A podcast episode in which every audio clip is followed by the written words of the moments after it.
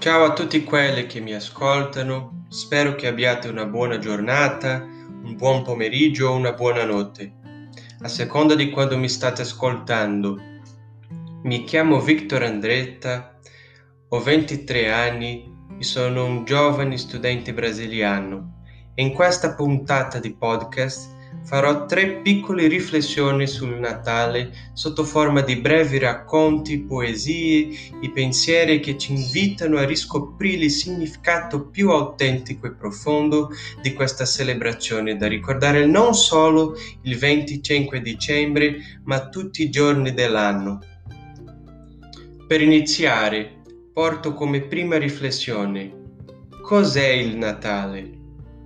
Il Natale non è un periodo una stagionalità, ma uno stato della mente. Deve portare tra la gente pace e buoni propositi. Essere pieni di misericordia significa avere il vero spirito natalizio.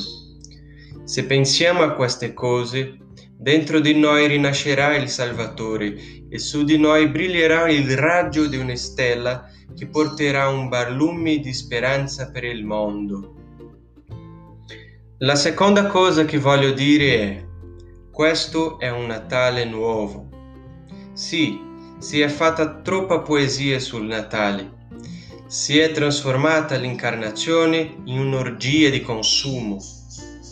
Ma la saturazione del profano, la condanna del pretestuoso, dell'inutile sta diventando una conquista. Anche questo forse è un segno di nuovi tempi non è il caso di essere pessimisti. C'è tutta una gioventù cristiana che non ama più commuoversi a Natale e il povero non si lascia più sedurre dal pacco di Natale. Provate voi a preparare il famoso pranzo per i poveri. Certo, il balbone è sempre pronto a approfittarne, ma perfino il balbone sa che deve mangiare tutto l'anno e non solo a Natale. Anche l'uomo delle strade ormai conosce le cifre della vergogna. Lo sanno tutti che ogni anno nel mondo muoiono per fame milioni di uomini. Allora, quanti Natali nella tua vita? Forse 50, forse 70, 80, 2000 Natali.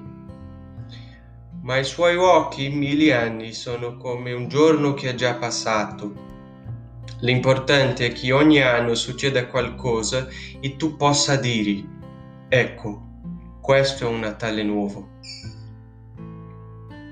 Per concludere l'episodio di oggi, una poesia.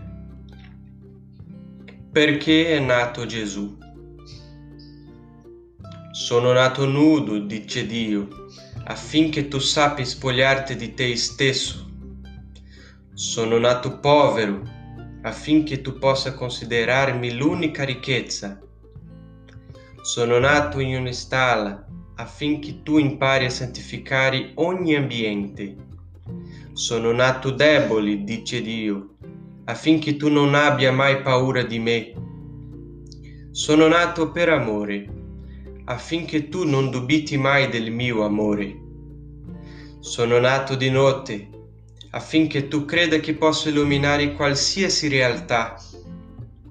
Sono nato persona, disse Dio, affinché tu non abbia mai a vergognarti di essere te stesso. Sono nato uomo, affinché tu possa essere Dio. Sono nato perseguitato, affinché tu sappia accettare delle difficoltà. Sono nato nella semplicità affinché tu smetta di essere complicato. Sono nato nella tua vita, dice Dio, per portare tutti alla casa del Padre. Queste sono state le riflessioni di oggi. Spero che tutti possano trascorrere un Natale pieno di amore e di speranza in mezzo a tempi così difficili. Ciao e ci vediamo nel prossimo episodio. Un buon Natale.